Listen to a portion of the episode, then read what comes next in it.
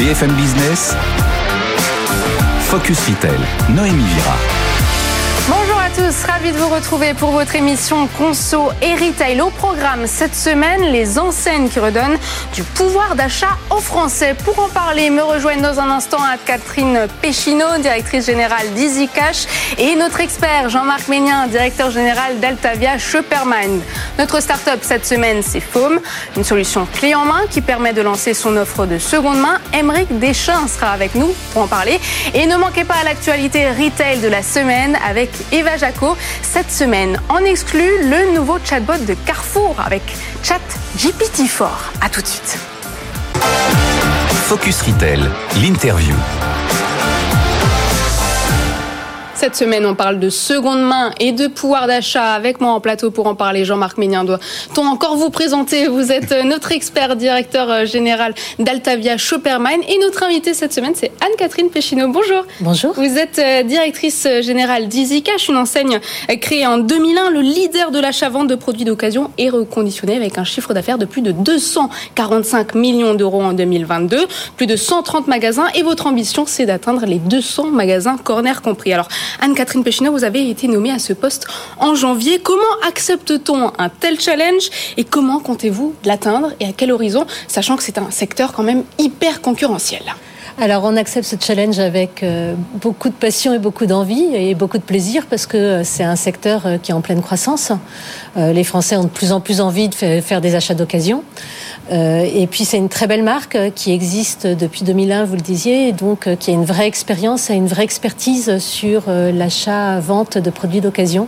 Je crois qu'on a plus d'un milliard de produits qu'on a cotés depuis depuis depuis l'ouverture, et donc on a des datas extrêmement poussées, une vraie expertise donc sur le bon prix et sur la capacité à, à, à pouvoir redonner du pouvoir d'achat aux Français qui viennent nous vendre des produits, puis également les vendre au juste prix à ceux qui veulent faire des bonnes affaires. Et je reviens à ma question, comment atteindre donc cet objectif de 200 magasins? Quels sont les leviers mis en Alors, place? on a deux types de leviers. D'abord des candidats à l'extérieur euh, et euh, on a de plus en plus de candidats qui ont envie euh, de donner du sens à leur vie et qui trouvent que le marché de la seconde main est un beau marché.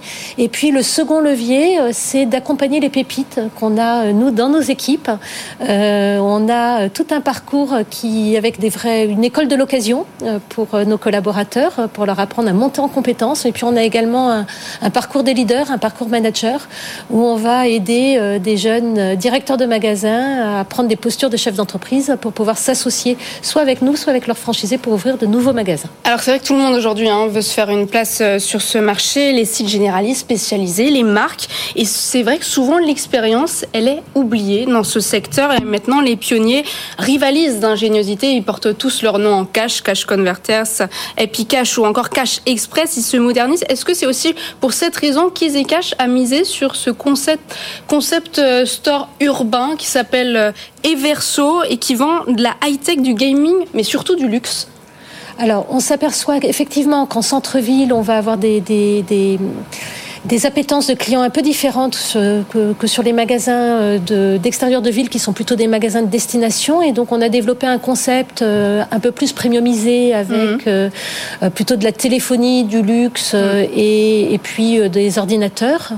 Euh, mais on développe les deux. Aussi des Rolex, hein, on trouve également 10 900 euros et des sacs Louis Vuitton. On trouve de tout euh, puisque l'idée c'est qu'il y en ait pour tout le monde parce que tout le monde peut avoir envie de faire de, enfin d'acheter de l'occasion.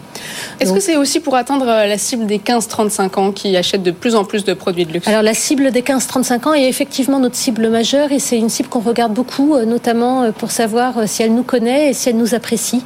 Euh, parce que c'est souvent également des, consommateurs qui amènent leurs parents au magasin euh, et euh, qui amènent des gens comme vous, enfin comme moi en tout cas, à faire des premiers achats d'occasion. Parce qu'on disait que c'était un marché qui est en pleine expansion. C'est effectivement un marché qui croît énormément, mais je, dans la part de la consommation des Français, un Français moyen, il achète pour 70 euros chaque année en seconde main. Mmh. Donc on, est, on en est encore qu'au début. Et nous, on pense qu'il faut évangéliser et donc plus plus il y aura d'enseignes et de marques qui feront de l'occasion, ben, mieux ça sera hmm. pour tout le monde. Et vous avez un système de cotation, un easy price pour acheter les articles d'occasion de vos clients. Peut-on estimer une moyenne de prix d'achat et à combien du pourcentage du, prix du neuf euh, se situe-t-il? Alors en réalité c'est très variable. Hein. Euh, alors on a des marges moyennes qui sont, qui sont aux alentours de 40%, mais ça peut être euh, beaucoup moins sur un produit iconique. Hein. vous parliez tout à l'heure d'une Rolex, mais prenons l'exemple d'un Speedy 25 qui est un produit qui est iconique. Mm-hmm. Ben, on va avoir des marges qui vont être beaucoup plus faibles parce qu'on va avoir des rotations de produits qui vont être beaucoup plus importantes. La PS5 avant, avant, avant Noël était un produit que tout le monde s'arrachait. On était capable de faire que 20 ou 30 euros de marge sur ce produit-là parce qu'on voulait satisfaire nos clients qui venaient en magasin. Et en revanche, sur des produits sur lesquels euh, on va avoir des rotations beaucoup plus lentes, euh, on achète encore des DVD. Donc, euh, si vous arrivez avec votre DVD des bronzés font du ski, ben, on aura probablement une marge plus importante parce qu'on sait que c'est un, un produit qui va rester assez longtemps en magasin. Et l'enseigne Easy Cash, combien gagne-t-elle sur un produit qu'elle revend? Quel est le pourcentage? Alors nous, on, a un pourcentage de la marge de nos franchisés. On, est, on fait partie des franchisés qui ont, qui ont pris le, le, pari de s'associer à la réussite des franchisés, donc de ne pas prendre euh, de royalties sur le chiffre d'affaires, mais sur la marge, et on prend 5,3% euh, du, du, de la marge des franchisés. De la marge Oui. Ce qui est intéressant, ce que vous dites, c'est que les enfants, enfin les, les, Gen Z, on va dire, sont préconisateurs pour leurs parents, c'est-à-dire qu'ils sont vos meilleurs alliés pour euh, faire rentrer ces nouvelles habitudes d'achat dans les foyers. Exactement, exactement. Et, nos communications s'adressent surtout euh, aux, plus jeunes. Euh, on s'aperçoit qu'ils ont une très forte appétence hein, pour les produits de seconde main, que ça fait vraiment partie de leur style de vie, et que souvent, ben, ils viennent en magasin accompagnés des parents, ils viennent revendre des, des produits parce que là, on parle beaucoup d'achat, de, mais, mais pour pouvoir pouvoir euh, avoir des produits à vendre, ben, il faut qu'on nous qu'on les rachète. Euh, et on se bat tous les jours pour essayer d'avoir des, bons produits en magasin. Et, donc, c'est important euh, d'évangéliser les, clients. C'est un moyen pour beaucoup de personnes de pouvoir accéder à des marques auxquelles ils n'auraient pas forcément accès naturellement compte tenu du prix.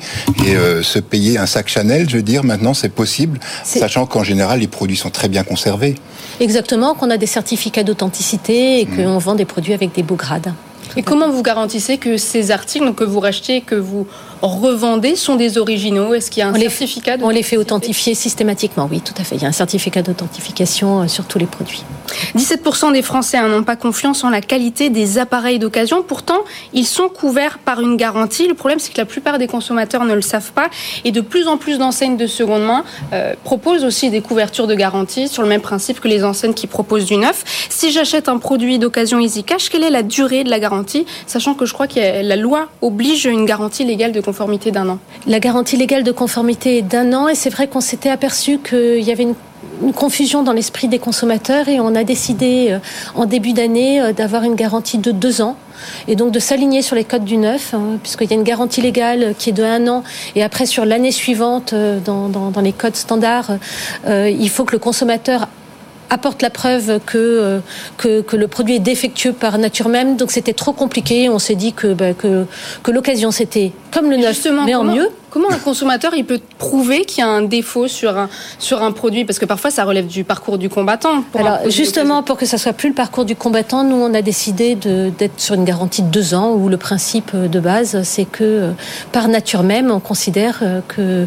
que le produit, euh, ben, s'il a un problème, c'est qu'il mm. était défectueux. Alors c'est peut-être pas forcément le cas si vous revenez avec un iPhone qui est tombé qui est complètement cassé, on, on, on, sera sur un, un, un, usage, on va dire, anormal du produit mais en réalité en magasin, quand un, quand un client revient avec un produit qui est défectueux sur lequel il a un problème. Et qu'est-ce qu'il peut demander? Le remplacement, la réparation, le remboursement? Alors c'est le remplacement ou la réparation si on peut le faire, et sinon le remboursement. Hmm. C'est intéressant de voir qu'en fait, vous faites confiance aux, consommateurs. C'est-à-dire, c'est un peu à l'américaine, on va dire. C'est ce qui a fait le succès d'Amazon également. C'est-à-dire que vous par principe, vous croyez que le consommateur est de bonne foi. Et bien entendu, je vous donne raison, mais... Le, consommateur est, de bonne foi et quand il revient avec des produits, euh, c'est souvent euh, euh, au démarrage. Hein. c'est sur des pannes intermittentes qu'on n'aurait pas pu détecter sur mm. des contrôles parce qu'on vérifie hein, tous nos produits avant de les remettre en magasin. et c'est sur des, pannes que, nos, nos, séries de tests n'auraient pas pu Et est-ce que vous proposez des extensions de garantie? Est-ce qu'elles sont payantes? Alors, on prépare pas, on propose pas d'extension de garantie puisqu'on est garantit sur deux ans et qu'on mhm. estime que sur les produits euh, que l'on que l'on vend au bout de deux ans, en général, euh, la personne ben, est revenue nous revendre son produit et en a racheté un nouveau assez souvent. Mhm. Euh, ça veut dire donc par contre ça se ça se cumule avec euh, si le produit est encore en garantie fournie de constructeur, on va dire, ça se cumule ou en général euh, vous essayez de aller jusqu'au bout de la constructeur et, faire après votre propre garantie. Ben, nous c'est des, des produits qu'on rachète en magasin, donc on n'a pas forcément les garanties constructeurs. Donc si concrètement vous m'achetez un téléphone et que vous revenez au bout d'un an avec une panne sur le téléphone, je vais faire réparer le téléphone soit en interne si j'ai un réparateur interne, parce qu'on a beaucoup de réparateurs en interne pour mhm. pouvoir euh, offrir euh, une seconde vie au produit, soit sinon en réparateur externe. Et puis s'il n'est pas réparable, ben, euh, je vais essayer de donner une seconde vie aux pièces détachées. Donc souvent les donnant en faisant don à des associations ou à des écoles qui en ont besoin pour s'entraîner à réparer des produits d'occasion. Voilà, donc une garantie de deux ans sur tout. Exactement, sur Easy Cash. Merci beaucoup Anne-Catherine Péchineau. Je rappelle que vous êtes euh, directrice générale de cette enseigne qui a été créée en 2001. On passe tout de suite au journal du retail. Focus Retail, le journal du retail. On passe au journal du retail. Carrefour a lancé un chatbot avec Chat GPT-4. Eva Jaco est allée tester pour nous. On regarde ça. Faire ses courses en ligne n'aura jamais été aussi simple. C'est l'ambition du groupe Carrefour qui s'est associé au géant de l'intelligence artificielle OpenAI pour créer un chatbot. C'est ce qu'on va tester. Sur le site carrefour.fr, il suffit de demander au chatbot au plat de faire par exemple une liste de repas équilibrés pour la semaine pour quatre personnes avec un budget de 100 euros. Après des questions du type est-ce que vous préférez des plats à base de viande, de poisson ou végétarien, il propose des recettes pour chaque jour en mettant le poids précis des aliments directement dans le panier. Le robot peut aussi proposer des recettes en fonction de ce qu'il reste dans le réfrigérateur ou bien proposer un panier de fruits et légumes pour la semaine avec un budget donné respectant la saisonnalité. Et tout ça, rappelle Elodie Pertuiseau, directrice de la transformation digitale chez Carrefour, grâce à ChatGPT. GPT-4 précisément, parce que c'est le plus précis. Euh, on lui a aussi appris à s'améliorer. C'est GPT-4 amélioré par Carrefour, parce qu'on lui a appris à choisir des produits de saison. On lui a appris euh, que les clients avaient généralement déjà de l'huile et du vinaigre dans les placards, que c'était pas la peine d'en racheter. On lui a appris des cas, par exemple, pour ne pas gaspiller, pour réutiliser euh, des produits qu'on avait dans son frigo. En France, Carrefour est le premier distributeur à utiliser utiliser la technologie de ChatGPT, un tournant à ne pas rater pour son PDG, Alexandre Bompard. On est euh, à la première étape d'utilisation de l'intelligence euh, artificielle générative. Avant, on utilisait l'intelligence artificielle. Et c'est euh, une série d'options, une série d'usages nouveaux qui s'ouvrent à nous. Aujourd'hui, premier usage, premier développement. Il y en aura évidemment beaucoup d'autres sur lesquels nous travaillons déjà. Concernant l'avenir, le distributeur ne compte pas s'arrêter là et travaille déjà sur d'autres innovations avec ses partenaires technologiques. Aujourd'hui, OpenAI était prêt avec nous à, avoir ses premières utilisations technologiques euh, euh, de, de, de ChatGPT. On a travaillé ensemble, on s'est lancé, on est ravis de ce qu'on fait avec eux. On aura plein d'autres idées de développement avec eux, mais ça ne veut pas dire évidemment que c'est exclusif. On continue à travailler avec d'autres partenaires, bien sûr des grandes entreprises technologiques. Google est un partenaire avec lequel on travaille depuis longtemps. Au-delà des géants comme Google ou Microsoft, Alexandre Bompard veut également nouer des partenariats avec des startups sur ces sujets-là, de manière à créer un écosystème d'innovation. Et puis suite du feuilleton Casino, le groupe Teract retire son projet de reprise pour lequel il était en négociation exclusive avec la direction de Casino depuis le mois de mars. Que s'est-il passé, Eva, et où en est-on aujourd'hui? Eh bien, euh, même si l'actionnaire majoritaire de Teract, Invivo, ne compte pas aller euh, plus loin dans les discussions, les fondateurs de Teract, euh, Xavier Niel, Mathieu Pigas et Moez Alexandre Zouari, veulent aller jusqu'au bout. Mais en solo, ils mettent 200 à 300 millions d'euros sur la table et comptent s'appuyer sur des créanciers pour lever plus d'un milliard d'euros. Une offre qui leur permettrait de rivaliser avec celle du, du milliardaire Daniel Kretinsky. Il y a donc toujours deux propositions en cours pour sauver Casino. Et dans le secteur du prêt-à-porter, Princesse Tam Tam et Comptoir des Cotonniers sont dans la tourmente. Ils devraient fermer des dizaines de magasins.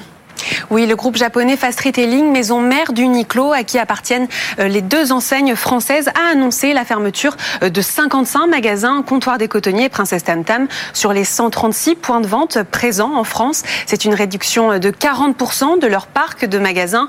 Au total, c'est également 300 postes qui devraient être supprimés.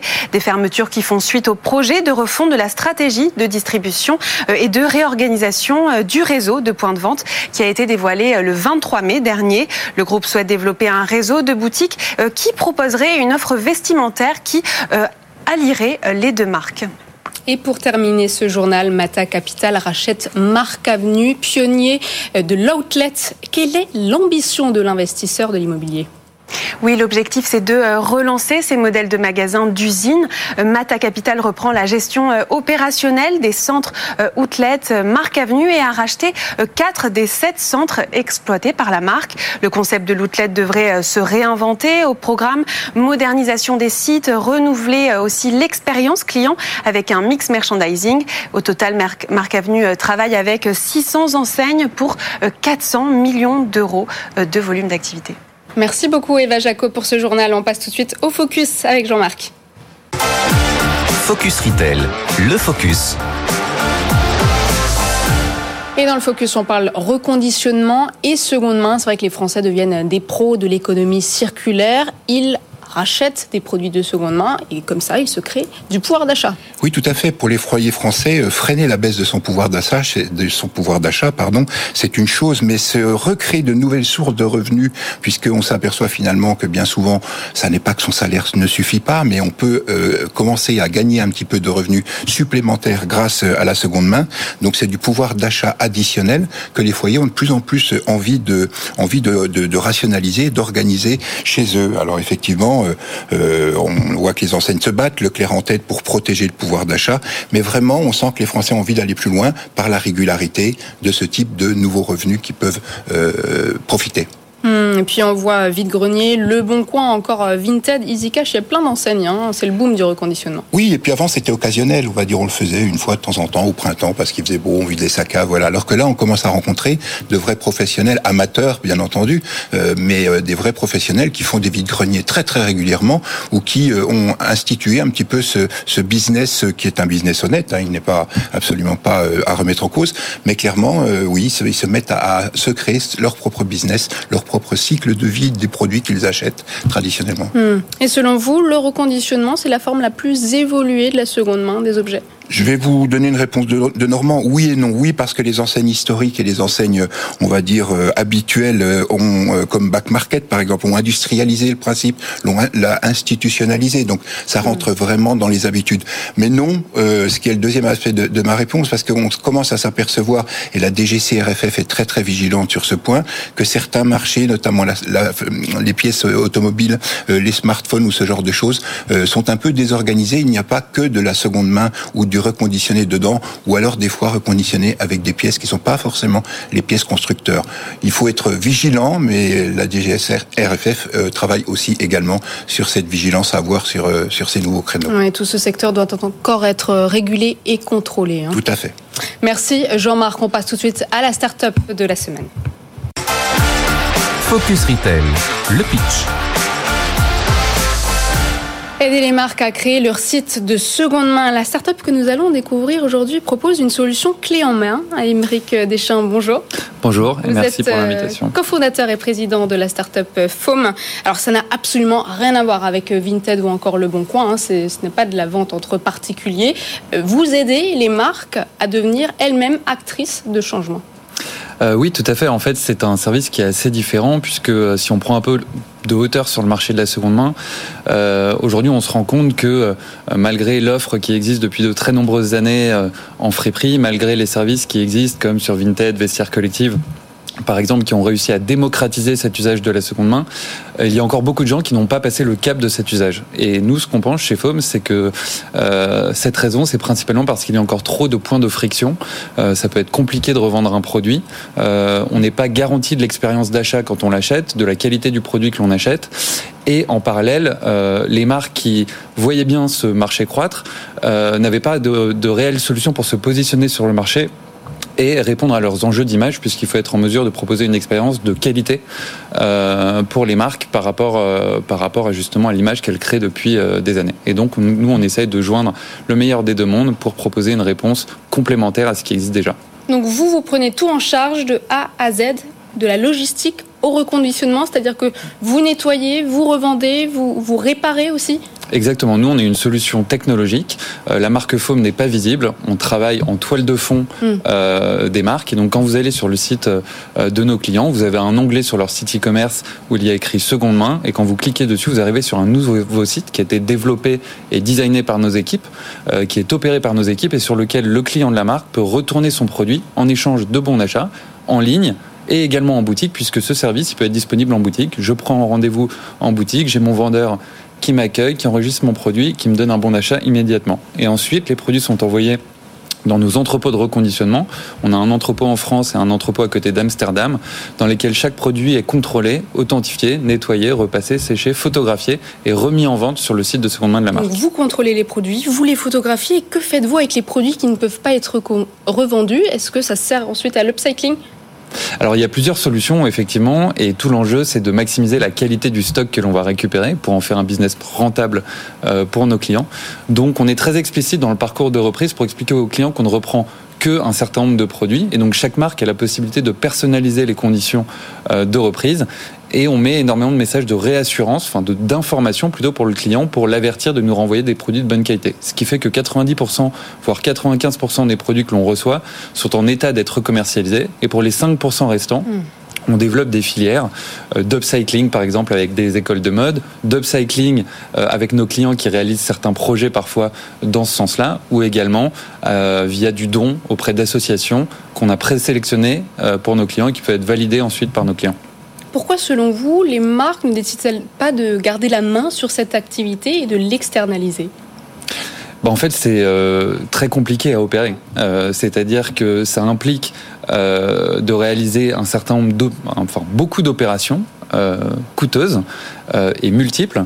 Euh, sur lesquelles la rentabilité, si elle n'est pas parfaitement contrôlée, peut vite déraper.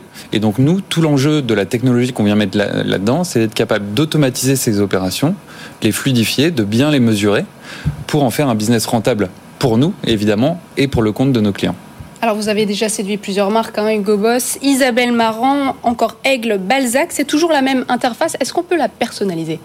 Alors aujourd'hui, il y a plusieurs services, effectivement. Euh, on a un certain nombre de clients euh, qui vont euh, choisir une offre commerciale qui leur permet de réduire leur coût à l'entrée. Et donc dans ces cas-là, l'offre va être relativement standardisée, mais on va quand même reprendre toute l'identité visuelle de la marque. Et puis on a d'autres clients qui souhaitent investir davantage avec une identité et une expérience qui va être plus cohérente par rapport à ce qu'elle propose déjà à ses clients et donc qui vont choisir euh, d'investir un ticket à l'entrée plus important. Jean-Marc. Ben, je crois que c'est tout à fait intéressant, effectivement, parce qu'il y a beaucoup d'acteurs qui euh, se trouvent un petit peu coincés, si vous me pardonnez l'expression, parce que je pense que, comme vous le disiez, c'est un métier avec de multiples compétences et autres qu'il faut aligner. Ça sort un petit peu du métier de base du commerçant, donc il est tout à fait bienvenu que vous le rapportiez. Je pense que vous avez une demande au niveau des commerçants qui doit être, euh, qui s'accroît euh, assez, assez, de manière assez importante. Bah effectivement, on est en pleine croissance, donc c'est tout l'enjeu de la période actuelle qu'on traverse. on travaille aujourd'hui avec plus de 30 marques et une présence qui est européenne, puisque chaque marque euh, est présente sur de nombreux marchés en France et à l'international. Donc on doit être en mesure de les accompagner sur leur marché et puis de les accompagner sur leurs différents canaux de distribution. Donc aujourd'hui, notre objectif, c'est de doubler le nombre de clients avec lesquels on travaille d'ici la fin de l'année et par rapport à l'année dernière, de, multiplier par trois euh, notre chiffre d'affaires, avec un enjeu derrière fondamental qui est que si on souhaite universaliser l'usage de la seconde main et donc passer euh, les volumes à l'échelle, il faut être capable d'amener une rentabilité significative pour nos clients. Aujourd'hui, on été capable que de, de prouver que le modèle est à l'équilibre et désormais on a une stratégie qui est clairement définie pour amener de la, une, une, rentabilité importante euh, à nos marques. Voilà, et vous réalisez 30% euh, de votre chiffre d'affaires à l'étranger. FOM, la pépite qui se cache derrière les sites de seconde main. Merci beaucoup. Merci à vous. je rappelle que vous êtes euh, cofondateur de cette start-up. On passe au chiffre de la semaine. Focus Retail, le chiffre de la semaine. Alors qu'est-ce qui vous est arrivé, Jean-Marc? Le chiffre de cette semaine est tout petit, plus 1,1%. De quoi parle-t-on aujourd'hui? Il est tout rikiki, effectivement, sur certains marchés. Ça pourrait paraître euh, l'épaisseur du trait, comme on dit souvent dans les études. Mais non, là, il s'agit d'un marché colossal, puisque 1,1% en progression, c'est la prise de part de marché de Leclerc sur la dernière période Cantar. Une période, c'est environ 4 semaines. Donc, euh, c'est tout à fait important, puisqu'on peut rappeler que un point de part de marché euh, sur ce marché-là pèse un milliard, un milliard de d'euros à l'année. Euh, mais encore plus insolent, si on regarde les trois dernières périodes Cantar, eh bien c'est carrément 2,5% du marché des GSA qui était pas qui est passé euh, chez Leclerc, donc euh, dont la part de marché globale atteint maintenant 23,9%.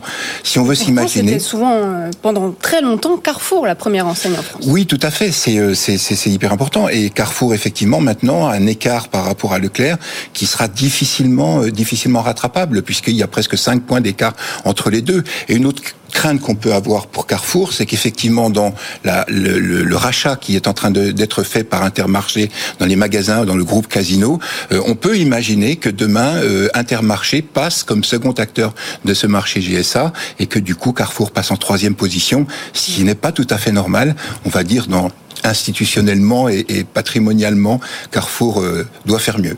Voilà, donc Carrefour qui perd euh, des parts de marché. Merci beaucoup Jean-Marc. Je rappelle que vous êtes euh, directeur général d'Altavia Superman. C'est la fin de cette émission. La semaine prochaine, vous nous retrouverez en direct de Vivatech avec une interview exclusive. Et cette fois-ci, ce sera avec L'Oréal. Bien sûr, on fera aussi le tour sur place de toutes les innovations qui seront présentes à Vivatech. On vous retrouve la semaine prochaine.